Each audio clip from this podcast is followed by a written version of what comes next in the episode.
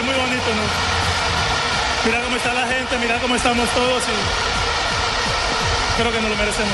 Se ha ganado cosas importantes, ha sido campeón Euro Europa, Habla Amaranto muchas Perea, ocasiones. el capitán hoy de Pero Colombia. Yo creo que eso es lo más importante para un jugador, llegar a un mundial porque estamos ahí. Y están celebrando con una... Sí, gracias a Dios el equipo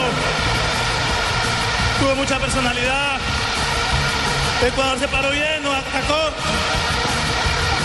Pero al, al final subimos a sufrir, no a aguantar y ya estamos ahí a, a un paso. ¿no? Felicitaciones, lo dejamos porque sabemos que quiere celebrar con sus copas.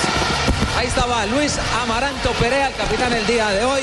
Estaba llorando, llorando literalmente Bueno. el jugador eh, defensor central.